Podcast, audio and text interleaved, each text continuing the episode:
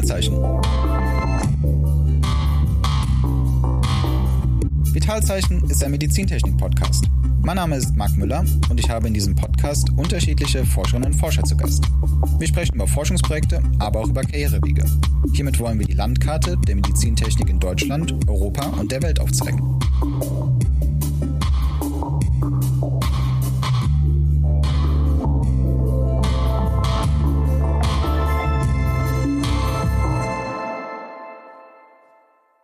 Heutiger Gast ist Jan Liu. Jan ist Doktorand und wissenschaftlicher Mitarbeiter am Institut für Medizingerätetechnik der Universität Stuttgart. Wir sprechen über Stuttgart, die Stadt, aber auch Stuttgart den Hochschulstandort, wie dieser gegliedert ist und vor allem in welchen Kooperationen hier Studiengänge zum Thema Medizintechnik durchgeführt werden. Wir sprechen aber auch über Jans Forschungsaufenthalt. Er ist gerade in Korea. Jan forscht an Venenpunktionen. Wir fragen uns, warum überhaupt Venenpunktionen oder beziehungsweise die Optimierung der Venenpunktion nötig ist was es für Herausforderungen gibt und vor allem, wie Jan mit diesen Herausforderungen umgeht und was sein technischer Ansatz ist. Okay, Jan, schön, dass du heute hier zu Gast bei uns im Podcast bist. Wir haben eine spannende Reise vor, so viel kann ich den Zuhörern und Zuhörern schon mal sagen. Aber ich würde ganz gerne, wie gewohnt, damit anfangen, dass du uns mal deinen, ich sage jetzt erstmal normalen Arbeitsstandort, nämlich die Universität Stuttgart oder beziehungsweise gerne zuerst die Stadt Stuttgart mal vorstellst, Vielleicht so aus der Perspektive für Leute, die sie nicht kennen. Das finde ich immer ganz nett. Okay, ja, vielen Dank erstmal, Marc. Ich freue mich sehr, dass ich heute hier dabei sein darf. Die Stadt Stuttgart, für Leute, die die Stadt Stuttgart nicht kennen. Okay, die Stadt Stuttgart ist ja wahrscheinlich eher bekannt als Autostadt mit Daimler und Porsche und wahrscheinlich auch eher dafür bekannt, dass wir ziemlich hohe Feinstaubwerte haben. Das ist alles wahr, aber trotzdem äh, ist Stuttgart eine sehr schöne Stadt. Wir haben viele grüne Ecken, viele ruhige Orte. Architektonisch sind wir auch, glaube ich, ganz in Ordnung unterwegs, wobei ich mich da auch wirklich nicht auskenne. Es ist immer was los auf jeden Fall.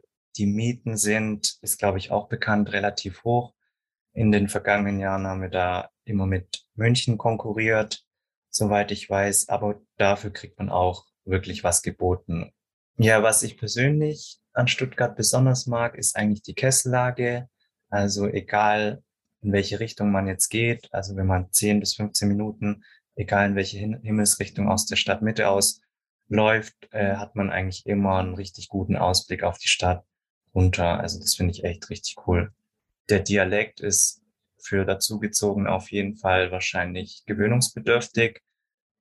Ich bin ja auch selber hier aus der Gegend, deswegen ich hoffe, dass mein Dialekt nicht zu stark ist. Ich versuche den auf jeden Fall zu unterdrücken, auch wenn es mir wahrscheinlich nicht immer hundertprozentig gelingen wird. Daher schon mal sorry vorab.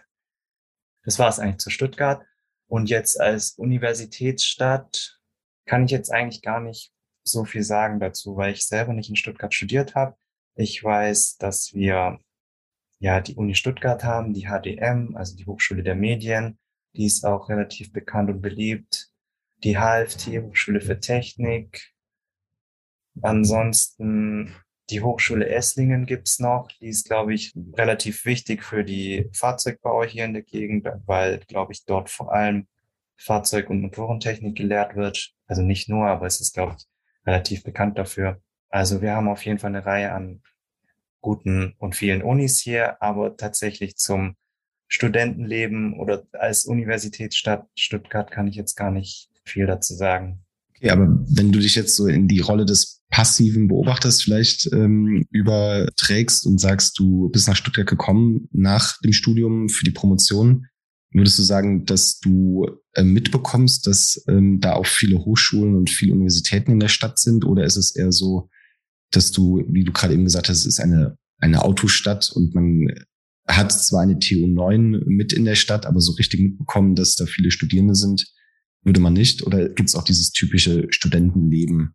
Ich würde sagen, dass es sich in Stuttgart schon ziemlich verläuft. Ist halt eine Großstadt, also ist jetzt nicht so eine Unistadt per se, wo alles irgendwie vereint ist an einem Fleck oder an einem Ort. Auch die Uni Stuttgart erstreckt sich ja über die zwei Campi, einen in der Innenstadt und einen, die ganzen technischen und Ingenieurs- und naturwissenschaftlichen Studiengänge sind in draußen auf dem, im Campus Feingen. Deswegen es gibt zwar in der Innenstadt so, ein, so eine Art Studentenviertel, würde ich sagen, mit vielen Bars und Restaurants. Da treffen sich, glaube ich, die jungen Leute von heute schon gerne. Ja, wir haben viele Parks, würde ich sagen, in Stuttgart auch. Da treffen sich auch gerne die jungen Leute. Ähm, aber ich kann jetzt auch echt gar nicht sagen, ob das Studierende sind oder nicht. Äh, ich würde sagen, es gibt Städte, die auf jeden Fall mehr Studentenstadt sind als Stuttgart. Gut, aber das muss ja auch äh, weder Vor- noch Nachteil sein, dass man es so aktiv mitbekommt oder miterlebt. Aber jetzt hast du auf der anderen Seite schon gesagt, dass es so diese Aufteilung an der Uni Stuttgart gibt in verschiedene Campi, wenn man es so sagt. Ich muss gestehen, ich weiß es gerade gar nicht. ich glaube schon. Okay, perfekt.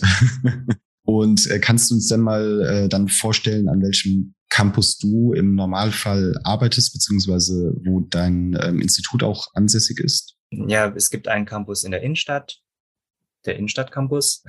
Und es gibt einen Campus, der ist draußen in Feingen, aber draußen in Feingen ist jetzt eigentlich auch gar nicht so weit draußen. Also mit der S-Bahn ist es relativ schnell zu erreichen. Von der Schwabstraße aus, was sich noch als Innenstadt zählen würde, wäre es eine S-Bahn-Station. Also wenn ich sag weit draußen oder draußen, dann ist es eigentlich gar nicht so weit draußen. Ich glaube, die in der Innenstadt sind eben Architektur und die ganzen Geisteswissenschaften in Feingen draußen, Naturwissenschaften und Ingenieurswissenschaften und technischen Studiengänge und Institute, wie auch wir, also das Institut für Medizingerätetechnik. Wir sind dem Maschinenbau zugeordnet oder untergeordnet oder eingegliedert und damit sitzen wir auch in Feingen draußen im Maschinenbaugebäude im schönen Pfaffenwaldring 9, der eigentlich nur ein Betonklotz ist, aber wie auch die meisten Gebäude der Uni Stuttgart, aber ich glaube, das war damals einfach der Stil.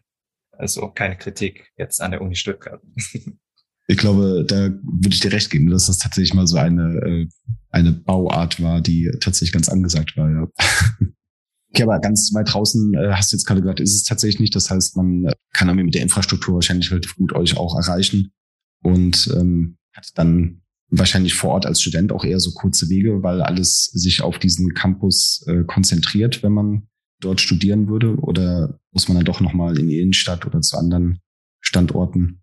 Ja, das, also wenn ich weit draußen sage, das ist wirklich eine S-Bahn-Station. Also es ist wirklich sehr schnell zu erreichen. Auch wenn die, diese eine S-Bahn-Station, glaube ich, die längste ist aus dem ganzen VVS-Netz. Die dauert sechs Minuten oder so.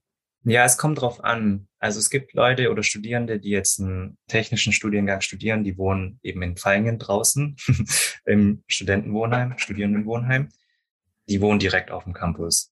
Also wenn irgendwie Uni-Veranstaltungen sind, ist es gar kein Thema. Es finden da auch viele Partys, glaube ich, statt. Ich weiß selber nicht so genau, aber da in Feingen wird auch sehr gerne, werden irgendwelche Festivals gefeiert oder Almandring-Partys oder keine Ahnung, wie die alle heißen, oder ET-Fest oder Bauigelfest heißt es, glaube ich, ist relativ groß. Also wenn man dort wohnt, für mich persönlich wäre das nichts, wobei man auch wirklich schnell in der Innenstadt ist, wegen eben dieser S-Bahn-Anbindung. Also wir haben direkt die S-Bahn-Haltestelle Universität und man ist direkt auf dem Campus. Ich weiß gar nicht mehr, wie deine Frage war, ehrlich gesagt. Na, es ging jetzt tatsächlich eher um auch um die Lehre. Ne? Also ich äh, kenne es ah, okay. jetzt, ähm, weil, weil wir es hier in Hannover jetzt gerade durchlebt haben, dass der Maschinenbau auch auf den Campus gezogen ist und ähm, man sich halt schon viele Gedanken macht, wie ist das für die Studierenden, wenn sie zwischen den Standorten wechseln müssen, ist das irgendwie sinnvoll machbar. Aber es klang ja jetzt auch so, dass dieser Campus sich quasi auf eine gewisse Studienrichtung, Fachrichtung konzentriert, oder? Ja, ich glaube, wenn man Maschinenbau studiert zum Beispiel, ist man eigentlich nur in Feingen draußen. Also da muss man nicht in die Innenstadt rein. Wenn man einen bestimmten Studiengang studiert, dann ist man entweder, würde ich sagen, in Feingen draußen oder in der Innenstadt drin. Was jetzt speziell für Medizintechnik bei uns ist, im Bachelor, das ist ja ein interuniversitärer Studiengang, also der passiert in Kooperation zusammen mit der Uni in Tübingen.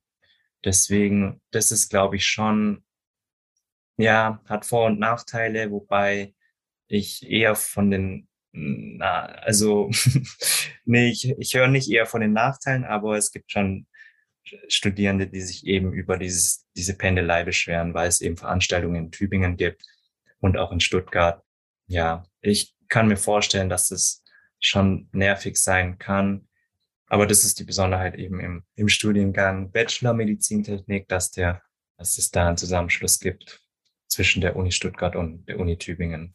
Das ist tatsächlich auch nochmal ähm, relativ spannend. Also ich kenne das zwar, dass natürlich irgendwie Hochschulen ähm, mal, ich sag, in der, in der Stadt vielleicht miteinander kooperieren. Also jetzt auch wieder ganz kurzes Beispiel von hier, da ist es eher so mit der medizinischen Hochschule, dass man in Hannover den Studiengang gemeinsam ausrichtet.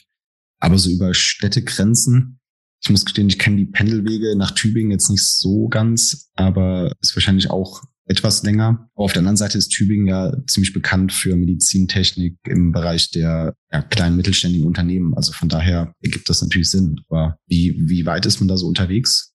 Ähm, ich glaube mindestens, also mit den öffentlichen, mindestens eine Stunde, glaube ich, bis anderthalb Stunden. Okay. Ja. Und soweit ich weiß, also ich habe es ja selber nicht studiert, ähm, sind die ganzen medizinrelevanten Fächer oder Vorlesungen die finden in Tübingen statt und alle technischen Vorlesungen sind dann an der Uni Stuttgart. Okay. Und wenn dann, äh, um jetzt den, den Bogen zu euch zurück auf dein Institut äh, zu spannen, wenn die Studierenden mit euch konfrontiert werden, wofür steht ihr in diesem Studiengang? Was sind so eure Schwerpunkte, eure Themen an eurem Institut? Also hast den Namen zwar schon genannt, aber dahinter kann sich ja sehr, sehr viel verstecken. Ja, wir versuchen quasi die Medizintechnik zu sein in Stuttgart, also quasi stellvertretend für, für die Medizintechnik, auch wenn unser Institut jetzt Institut für Medizingerätetechnik heißt. Wenn man jetzt Medizintechnik studiert im Bachelor, gibt's verschiedene Kompetenzfelder. Wir machen da ein Kompetenzfeld aus, nämlich die Medizingerätekonstruktion. Da haben wir die Vorlesung praktische Entwicklung von Medizinprodukten und dann gibt's noch eine Vorlesung vom Kollegen unter uns. Das ist das Interface Design. Und die zwei Vorlesungen machen das Kompetenzfeld Medizingerätekonstruktion aus. Das Kompetenzfeld Medizingerätekonstruktion ist das beliebteste und auch das am meisten gewählte. Kann man sich auch vorstellen, wenn man aus der Richtung Maschinenbau kommt, ist das ja auch etwas, oder wenn der Studiengang auch eher so in dieser Richtung ausgerichtet ist, ist das ja sehr, sehr attraktiv wahrscheinlich für die Leute, die sich in die Richtung weiter entwickeln wollen oder spezialisieren wollen. Ja. Okay, und äh, so aus, aus Forschungsperspektive, also das wäre jetzt so die Lehre, ähm, aber was sind so die, die zentralen Themen eures Instituts im Bereich Forschung? Da sind wir relativ breit gefasst, würde ich sagen. Der Schwerpunkt oder unser größtes Thema bisher sind die mechatronischen Assistenz, Assistenzsysteme oder Chirurgieroboter. Da macht mein Kollege Matt Schäfer ganz viel. Also er versucht gewöhnlichen Industrierobotern, ganz blöd gesagt, das Operieren beizubringen über irgendwelche Eingabegeräte. Da bin ich aber auch wirklich kein Experte darin. Was machen wir noch? Wir machen Optik, Mikroskopie, wir machen Sensorik, da bin ich eher drin. Wir machen auch natürlich, wie alle heutzutage machen müssen, irgendwas mit künstlicher Intelligenz. Wir beschäftigen uns mit neuartiger, kostengünstiger Antriebstechnik. Bin mir nicht sicher, ob das vollständig ist. Wenn ich jetzt die vollständige Liste sagen soll, dann müsste ich nochmal auf der Website schauen. Nein, nein, nein. Das, was einem an Schwerpunkten vor Augen ist, ist ja in der Regel dann auch die wirklichen harten Themen. Ne? Und wie du halt sagst, so ein Institut hat ja meistens sehr, sehr viele breit gefächerte, auch mal kleinere Vorhaben.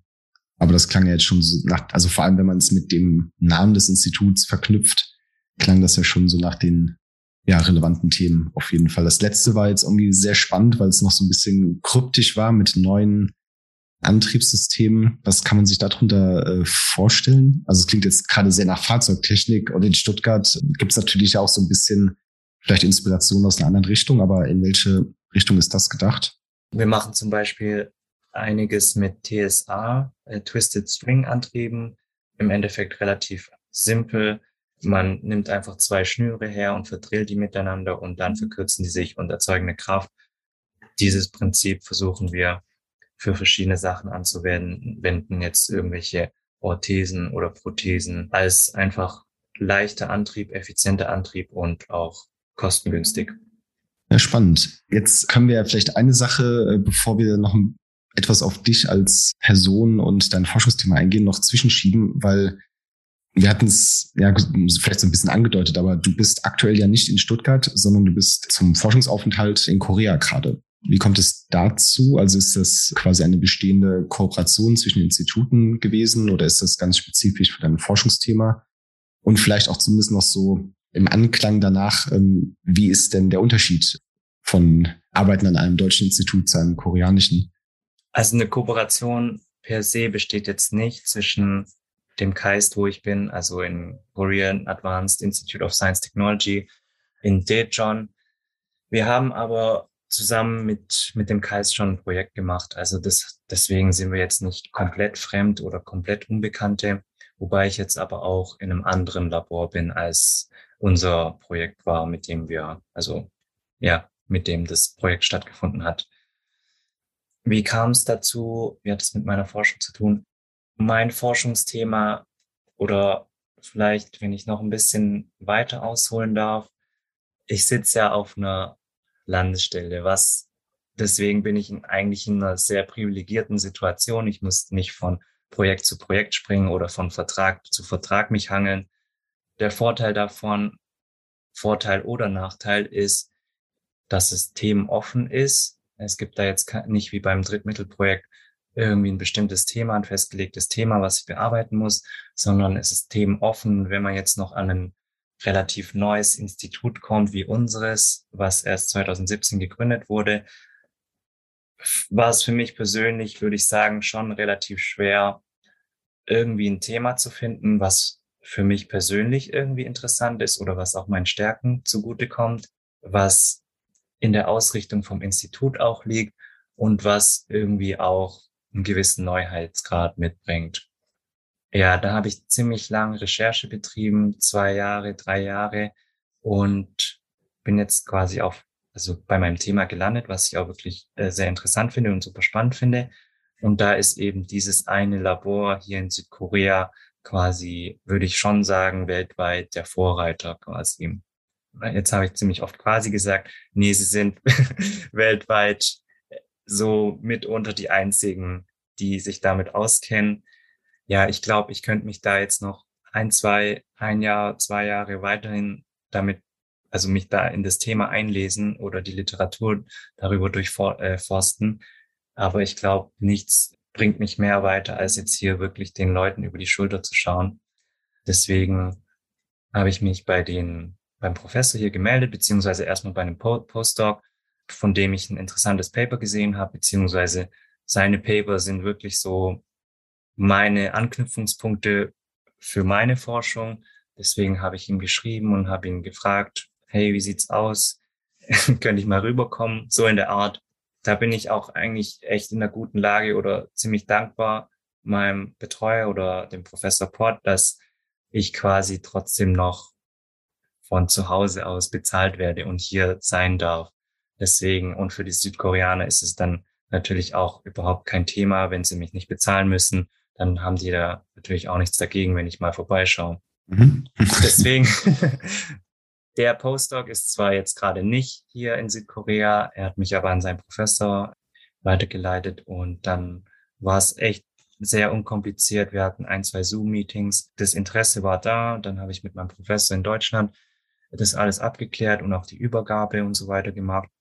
Bin jetzt seit zwei Monaten hier, bin jetzt noch weitere zwei Monate da. Also insgesamt vier Monate. Wie ist die Arbeit hier verglichen zur Arbeit in Deutschland? Sehr anders.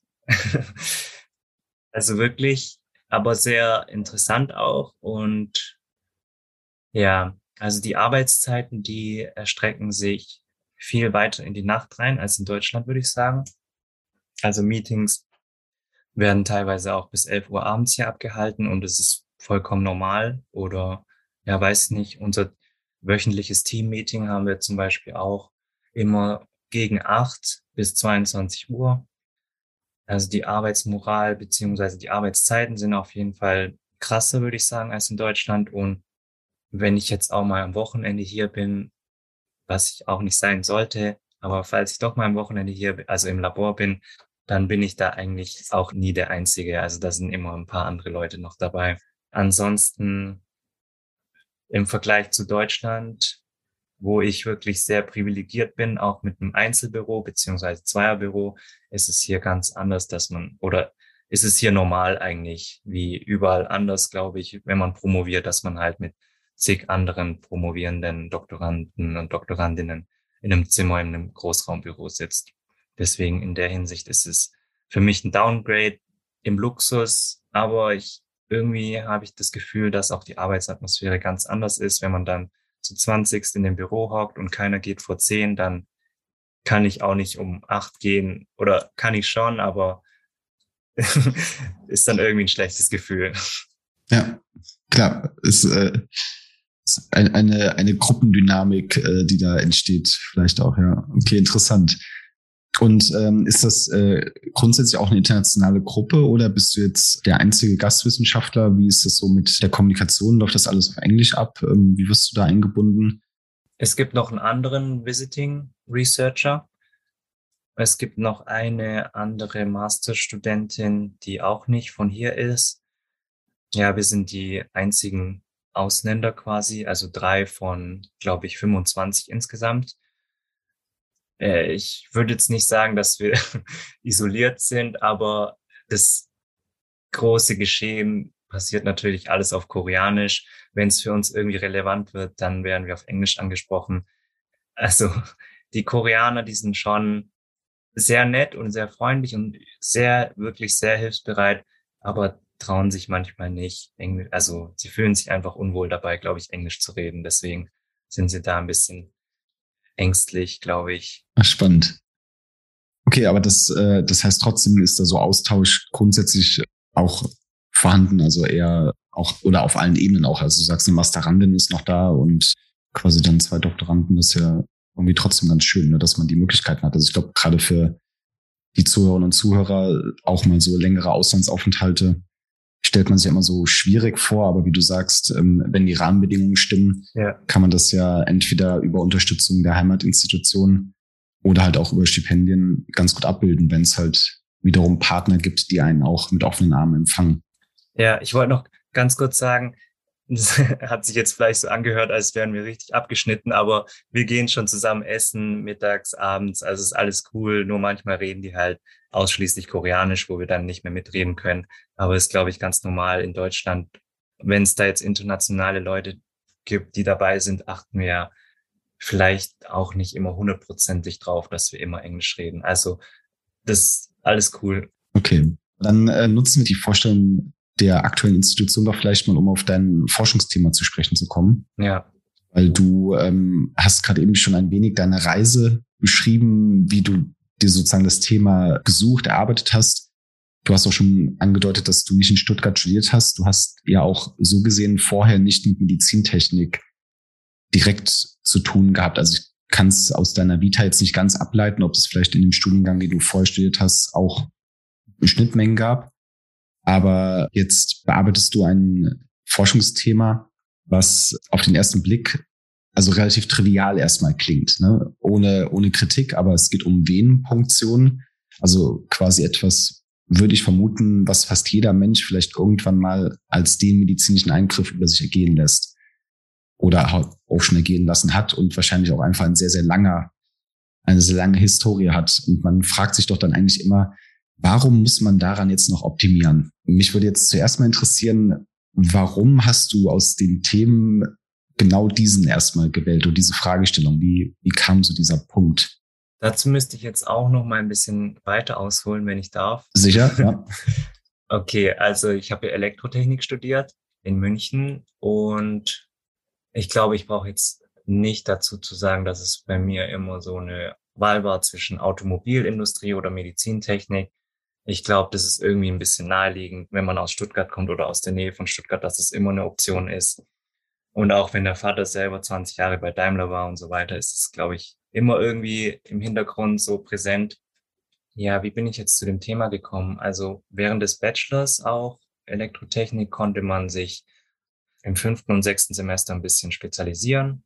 Ich bin da auch ein bisschen Richtung biomedizinische äh, Elektronik gegangen. Das hat mich interessiert und ich habe da auch meine Bachelorarbeit geschrieben und habe das auf jeden Fall für mich richtiger identifiziert gegenüber Automobilsachen, Elektromobilität und so weiter jetzt. Im Master Elektrotechnik auch in München ging es dann weiter, habe mich auch eher in diese Richtung, äh, biomedizinische Elektronik, spezialisiert, fokussiert auch und habe dann meine Masterarbeit am LBE geschrieben, Lehrstuhl für biomedizinische Elektronik. Wir haben auf jeden Fall mit Blut gearbeitet, also Vollblut, eigenen Proben und da war es immer schwierig oder fand ich immer schwierig, jemanden finden zu müssen, der dir das Blut abnimmt, dass du irgendwie eine Probe bekommen kannst oder ja, du musst es immer jemanden finden und dann bitten, der dir Blut abnimmt von dir selber. Und dann ist irgendwie daraus so ein bisschen die Idee entstanden, können wir nicht irgendwie einen automatisierten Venenfunktionsassistent bauen oder einen Blutentnahme-Robot, der dir halt zum Beispiel jetzt für ganz einfache Forschungsgeschichten, so wie in unserem Fall jetzt äh, für die eigene Forschung, der dir ein bisschen Blut entnehmen kann. Die Idee ist während der Masterarbeit entstanden, mit der bin ich dann quasi auch in Stuttgart aufgekreuzt, wurde auch für interessant befunden. Während der Recherche hat sich dann aber herausgestellt, dass, dass es da schon viele Gruppen gibt, die sich damit beschäftigen und schon sehr weit sind und hat sich auf jeden Fall dann gezeigt, dass es sich nicht lohnt oder keinen Sinn macht, da jetzt als Einzelperson, als Einzeldoktorand dann dem Thema irgendwie weiter reinzugehen. Durch weitere Recherche, irgendwas mit Nadeln und Venenfunktion wollte ich schon machen, weil das irgendwie, ich fand es irgendwie cool und finde es immer noch cool.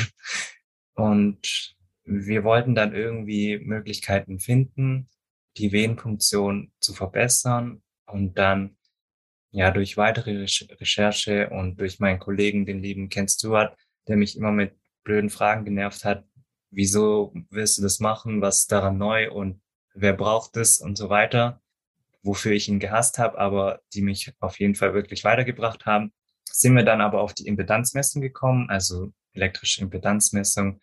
Und du hattest aber eigentlich gefragt, wieso Venenfunktion?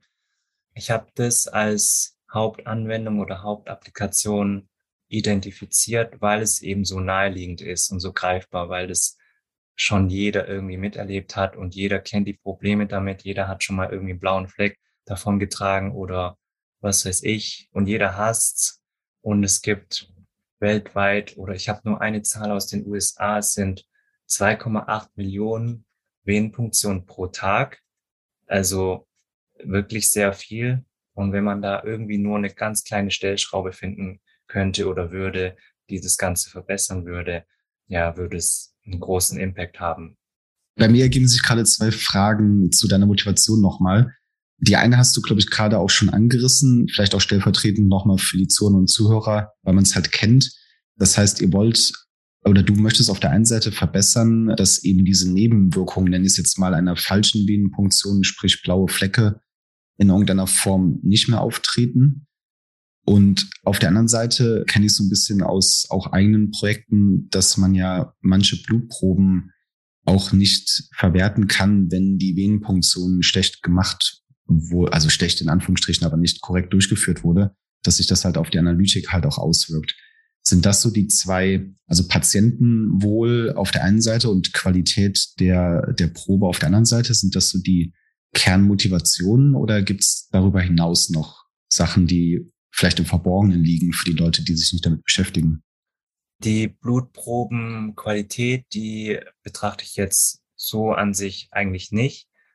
Ähm, bei der Venenpunktion ist es schon hauptsächlich das Wohl des Patienten und Kostenersparnis durch, ja, dass ich nicht nochmal ein zweites Mal reinstechen muss vielleicht oder Kosten, Zeit, Arzt, Nerven, Patientennerven. Und die Venenpunktion würde ich jetzt also das ist zwar mein, meine Hauptwendung, aber die steht nur stellvertretend für alle medizinischen Verfahren, wo irgendwie eine Nadel in Weichgewebe gestochen werden muss und irgendwie ein bestimmtes Ziel getroffen werden muss und hin navigiert werden muss. Deswegen, also für mich als ersten Schritt die Venenpunktion, weil die so naheliegend ist und greifbar ist.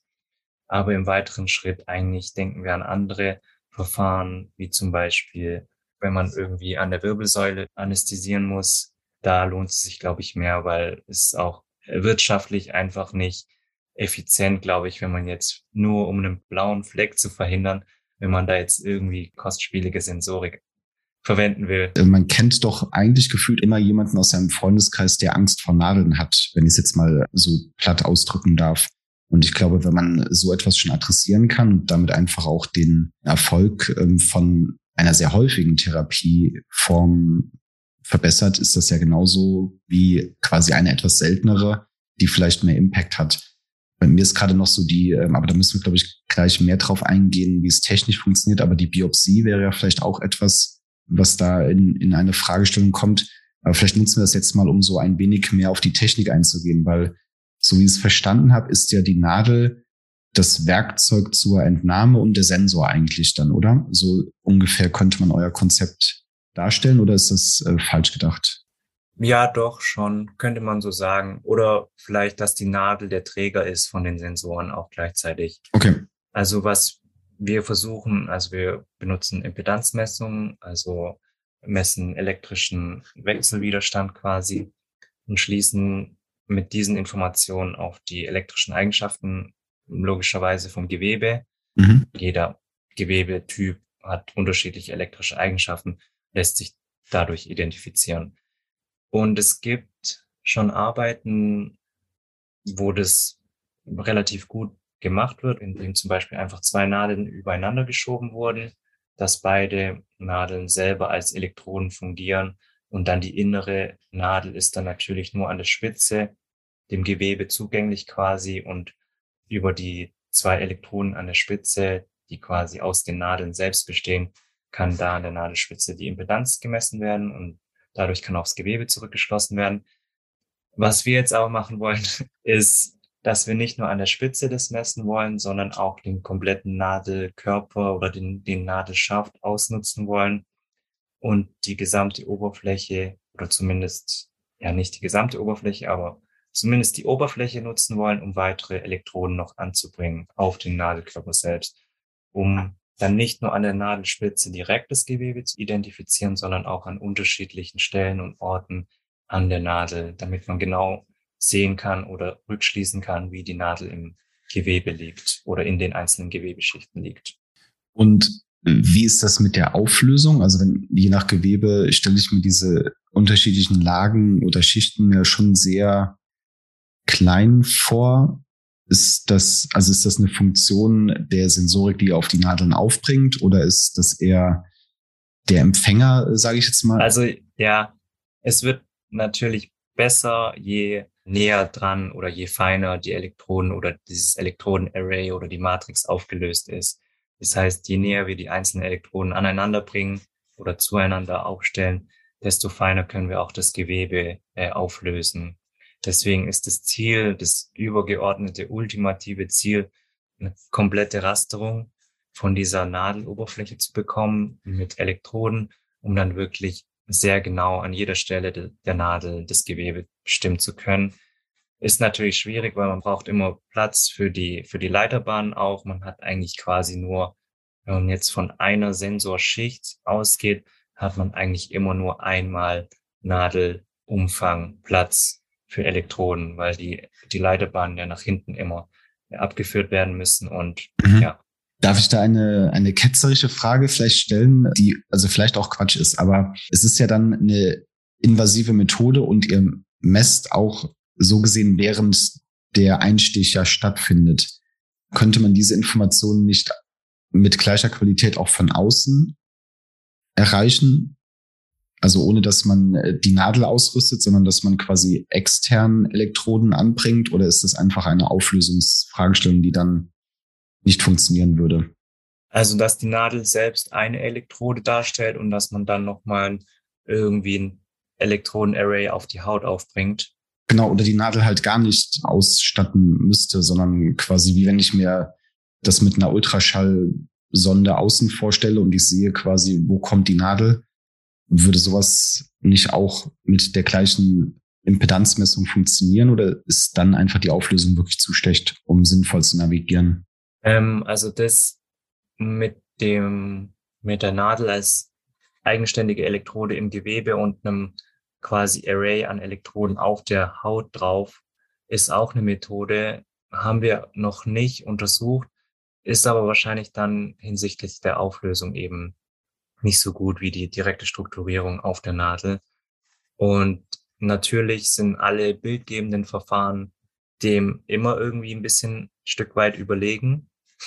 Aber wir versuchen, oder das ist unser Ziel, mit dem wir antreten, dass wir auch eine Alternative äh, zu diesen bildgebenden Verfahren anbieten oder ja, entwickeln können. Okay, also weil man wahrscheinlich es wirklich dann auch noch viel umfassend auf den Körper verteilt so auflösen könnte, als wenn man, wenn man außerhalb des Körpers messen würde. Ne? Also jetzt, was du eben gesagt hast, die anderen Anwendungsfelder stellen ja dann schon nochmal ganz andere Herausforderungen, könnte ich mir vorstellen, an so eine ja, Ex-Vivo-Messung, nennt man mhm. so. Ja, du weißt, was ich meine. ja. Die konkrete Aufgabe für dich liegt jetzt, oder womit du dich auseinandersetzt, könnte ja wahrscheinlich vielfältig sein, oder? Es könnte die, die Entwicklung der Sensorik sein. Es könnte aber auch, würde ich jetzt vermuten, Signalverarbeitung ist wahrscheinlich auch ein großes Thema, um aus den Messsignalen irgendwie die Informationen abzuleiten. In welchem Bereich bist du unterwegs? Eigentlich komplett in allen, würde ich sagen. Ja, ich fühle mich eigentlich auch teilweise auch als Projektmanager, der einfach von vorne bis hinten das ganze Projekt begleitet. Und es ist ja an, an den Hochschulen oder an den Unis, glaube ich, relativ üblich, dass natürlich auch Abschlussarbeiten zu den Themen stattfinden oder die zumindest dem übergeordneten Forschungsthema irgendwie in irgendeiner Art und Weise zuarbeiten. Deswegen, ich habe eben meine Abschlussarbeitler, Grüße gehen raus übrigens, die da richtig gute Arbeit für mich machen. Und hier in Korea mache ich das wirklich hands-on selber auch, die ganze Fabrikation und die ganze Sensorintegration und dann auch die Datenanalyse und die Kalibrierung von den Sensoren.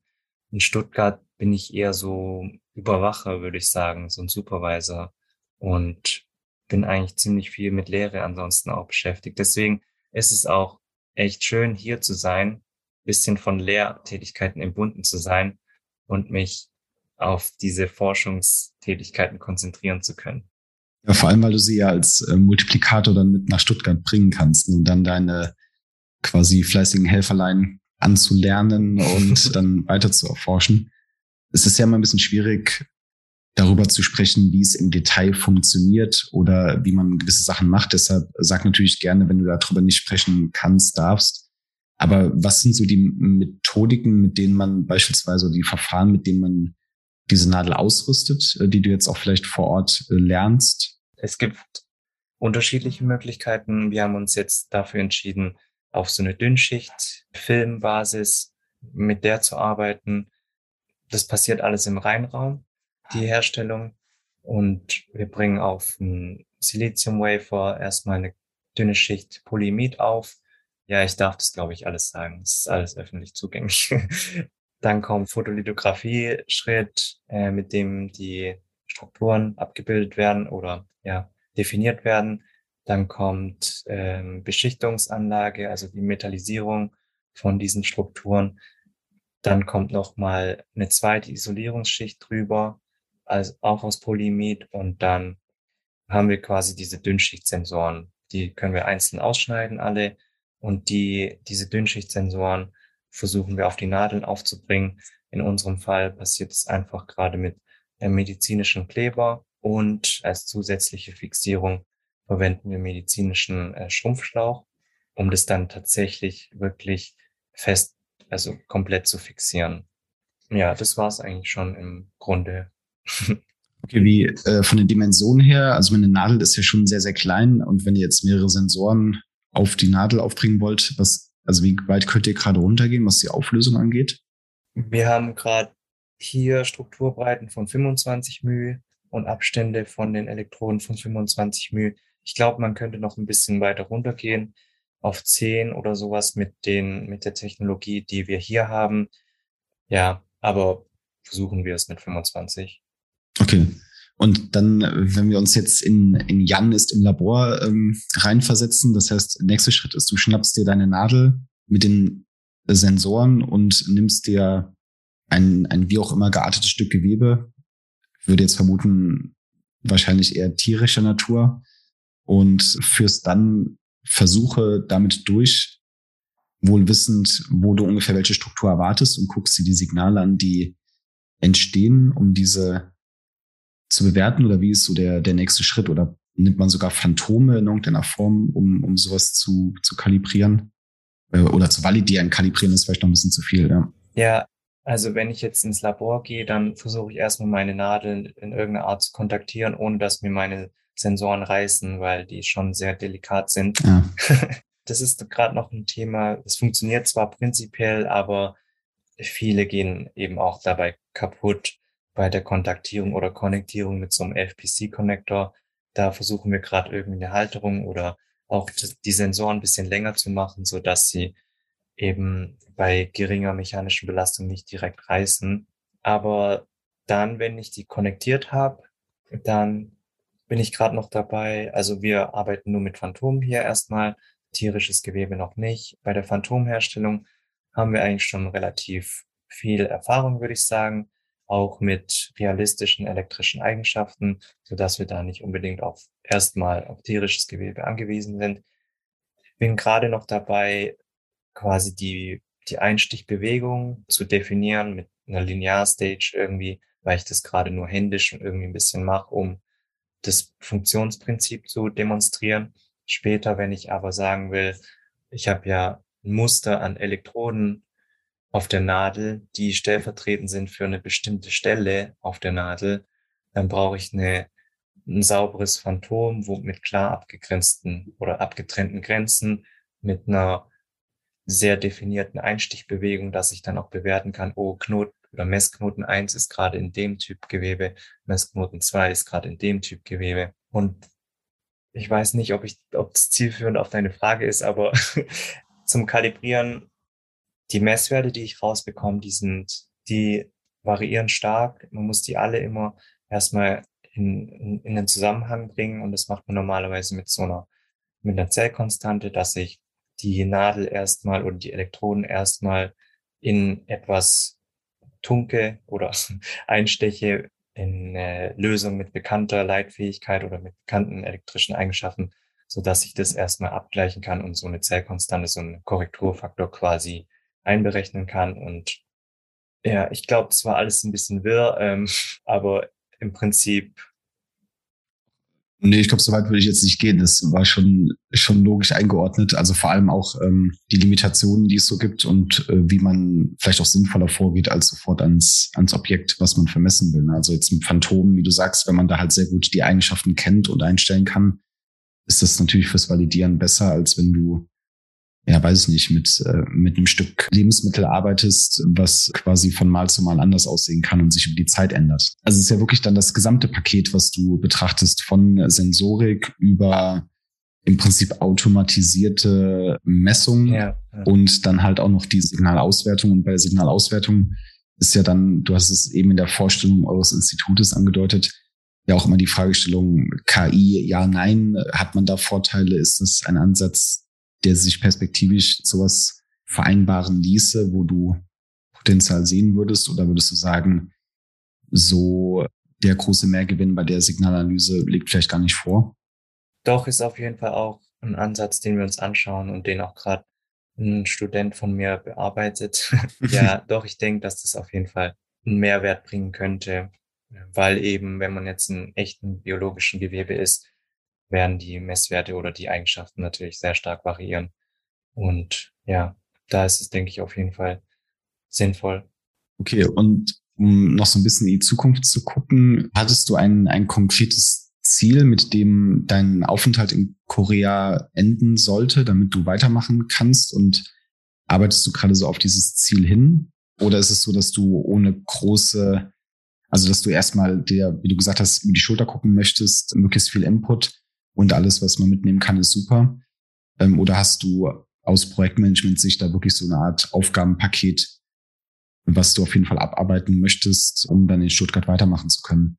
Eigentlich bin ich hier ohne große Erwartungen hergekommen, weil ich weiß nicht, es ist immer schwierig und schwer planbar, glaube ich, vor allem mit Leuten, die man nicht kennt oder erst gerade kennengelernt hat und bevor man sich da jetzt große Ziele oder Erwartungen setzt, also und da enttäuscht wird, bin ich hier ohne große Erwartungen hergekommen, merke jetzt aber, dass es hier echt alles relativ zügig vorangeht und unkompliziert alles, unbürokratisch läuft.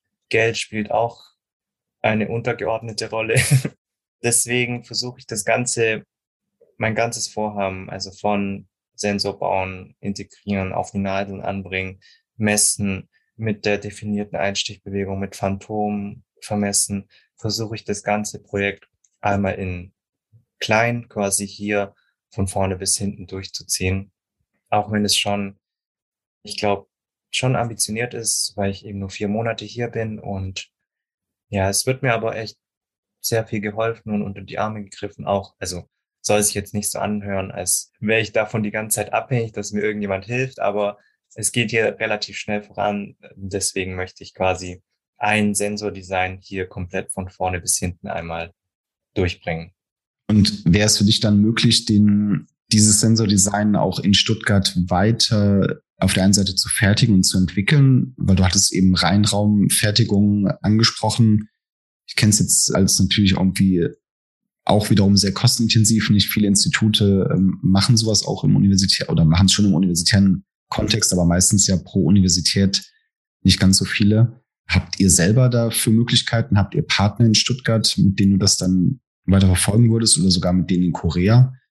Ja, das ist tatsächlich meine größte Herausforderung in Stuttgart, da jemanden zu finden, der uns das unkompliziert und kostenlos, will ich nicht sagen, aber für einen kleinen Taler herstellen würde oder vielleicht auch für gar keinen Taler. Mhm. Wir selber können das nicht machen. Wir haben dazu nicht die Einrichtungen und die Räumlichkeiten. Ja, ich bin dann noch auf der Suche. ja, es ist noch offen, aber ich arbeite da auf jeden Fall dran. Und ja, wie es mit Korea weitergeht, mein Professor hier in Korea, der möchte auf jeden Fall sich mal mit meinem Professor in Deutschland zusammensetzen und dann, ja, ich glaube, er ist auf jeden Fall motiviert und mein, mein äh, Herr Pott in Deutschland ist auf jeden Fall auch motiviert das voranzubringen. Ich glaube, da könnten wir vielleicht auch ja noch weiter kooperieren, auch wenn jetzt wahrscheinlich für die Fertigung das keinen Sinn macht, die Wafer immer von Korea nach Deutschland zu schicken. Also da brauche ich auf jeden Fall in Deutschland auch noch eine Alternative. Okay, ja. Und wenn wir jetzt dein Ziel betrachten, vielleicht mal so als Ziel äh, Doktorarbeit. Also was wäre für dich so der, der Wunsch, Endzeitpunkt, den du auf jeden Fall in dem Projekt noch gerne erreichen würdest? Also vielleicht ja auch noch nach der Doktorarbeit, aber jetzt erstmal so als Zwischenetappe. Was, also wir hatten es jetzt für deren Aufenthalt in Korea, aber danach ergeben sich dann gewisse Optionen, die du weiterverfolgen kannst. Würdest du da eher einen Zeithorizont von noch mehreren Jahren sehen oder würdest du sagen, mit allem, was du jetzt hast, ist das vielleicht noch so ein Projekt für ein gutes Jahr und dann ist da so viel Neuheitswert geschaffen worden, dass man das ähm, auf jeden Fall dokumentieren kann und sollte? Ja, das, das ist ja immer die Frage, wann, wann höre ich auf oder wie setze ich oder wie definiere ich den Endpunkt für meine Doktorarbeit. An sich wären alle, sage ich mal, Rahmenbedingungen und infrastrukturellen Probleme in Stuttgart beseitigt, wäre es vielleicht nur noch eine Sache von einem Jahr, glaube ich, mit all dem, was wir bisher schon gemacht haben, mit der Zuarbeit von meinen kleinen Helferlein, ein Jahr. Aber dadurch, dass das alles noch in den Sternen steht, bin ich mir dann noch nicht so sicher. Ich will auf jeden Fall nächstes Jahr fertig werden, so viel steht fest. Ich habe auch nur noch bis nächstes Jahr Vertrag, deswegen wäre es schon gut, wenn ich da in der Zeit fertig werden könnte. Wie es danach aussieht, ich finde es weiterhin äh, ein spannendes Thema. Also ich fände es gut, wenn ich es für mich, für meine Doktorarbeit, für die Anwendung Venenfunktion irgendwie eine runde Sache draus mache. Und dann aber für die Zukunft fände ich spannend, wenn man das Ganze diese ganze Sensorik oder die Impedanzmessung oder die Strukturierung von den Nadeln mithilfe von Elektroden noch auf andere Anwendungen übertragen könnte. Das wäre dann wahrscheinlich für danach, wenn ich denn überhaupt danach noch irgendwas damit mache.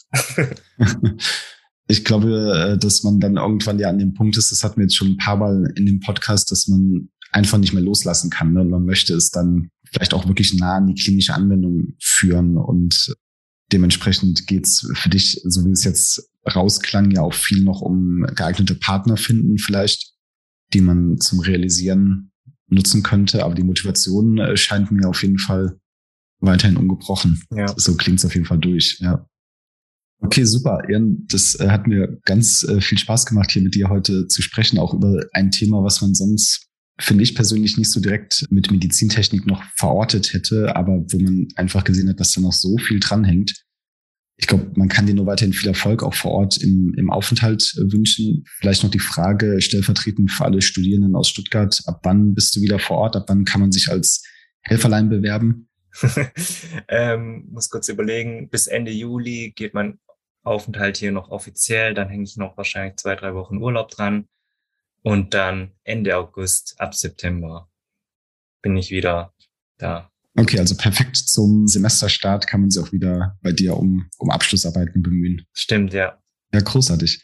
Ja, dann ganz vielen Dank nochmal für deine Zeit. Äh, weiterhin viel Erfolg und vielleicht sehen wir uns dann auf einer der kommenden Konferenzen mal persönlich. Das würde mich sehr freuen. Auf jeden Fall. Äh, dann trinken wir ein Bier zusammen. Ja, das machen wir gerne. Mach's gut. Okay, bis dann. Ciao, ciao. Ciao. you